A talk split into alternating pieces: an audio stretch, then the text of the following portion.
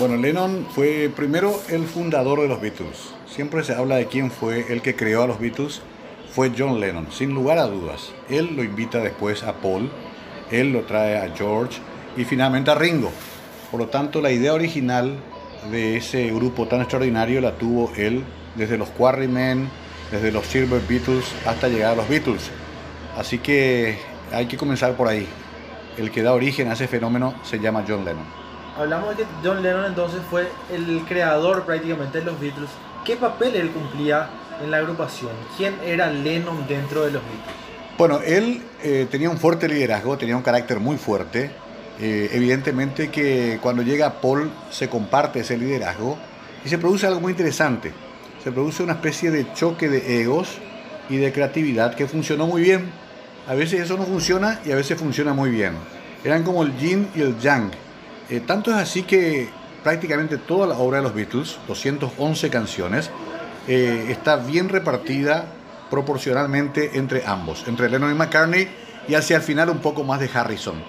Por lo tanto, a ese liderazgo original se agregó la capacidad de John de trabajar con un compañero extraordinario como Paul McCartney. ¿Cuándo Mario Ferreiro se vuelve un Beatle maníaco? Hace muchos años, eh, ingresando al cuarto de mi hermano Rodolfo, Mickey, que era el más musical de mis hermanos, escucho Hey Jude, una canción maravillosa para esa época. Estamos hablando del 67, 68 más o menos. Yo tenía nueve años, era un niño y me, me enloquecí con esa música. Era una música extraordinaria, distinta, era un sonido mágico y de ese momento quedé prácticamente impregnado de lo que nosotros llamamos la cultura Beatles, porque es una cultura, no solamente una música. ¿Cuál fue el disco que más te marcó de los Beatles? Curiosamente yo comencé eh, de atrás para adelante, entonces eh, el disco que más me marcó fue Abbey Road, que fue el disco final de los Beatles. ¿Por qué? Porque yo tenía en ese momento 10 años, ya entendía un poco mejor todo, ya me apropié del disco y lo escuchaba todos los días, y después, entrando en la adolescencia, comencé a retroceder escuchando los primeros discos, las primeras épocas. Pero si me das uno, por ese recuerdo y por la importancia en mi vida, Abbey Road. Hoy que Lennon está cumpliendo 80 años, hablamos un poquito de lo que fue su paso por los Beatles. Lo que dejó Lennon también después de esta salida, con su, su llegada solista, también con Yoko Ono, con The, Plastic Ono Band, estuvo en varios puntos. ¿Qué dejó después de los Beatles Lennon? Él lo que tiene es que, además de su importancia musical, también trasciende como un líder social, hasta casi político. Era un hombre con opinión, era un hombre de acción, no te olvides que participa de todas las movilizaciones sociales y políticas en Estados Unidos, eso le cuesta la orden de expulsión, eh, él le gana un pleito al Estado americano en el 75, eh, Lennon molestaba a las autoridades porque hablaba contra la guerra del Vietnam, porque hablaba de la segregación racial, porque hablaba ya en esa época del de eh, abuso a las mujeres, de la desigualdad. Entonces él trasciende de ser un ídolo pop y rock trasciende a un liderazgo casi político que molestó a muchos. Pero finalmente lo más importante de Lennon es su mensaje completo, global, que es un mensaje de paz y amor y que es un mensaje que desafía justamente las estructuras del poder a nivel mundial. Él entra en esta etapa después de salir de los Beatles, vimos que con varios materiales, Imagine, eh, Give Me son temas que fueron ya en una etapa de él donde él se volvía pacifista. ¿Qué cambió en el mundo con la presencia de este John Lennon.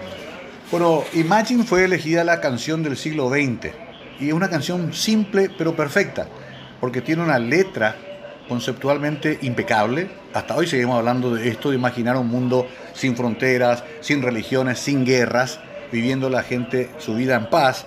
Eso es un desafío, una interpelación hasta ahora. Su primer disco solista.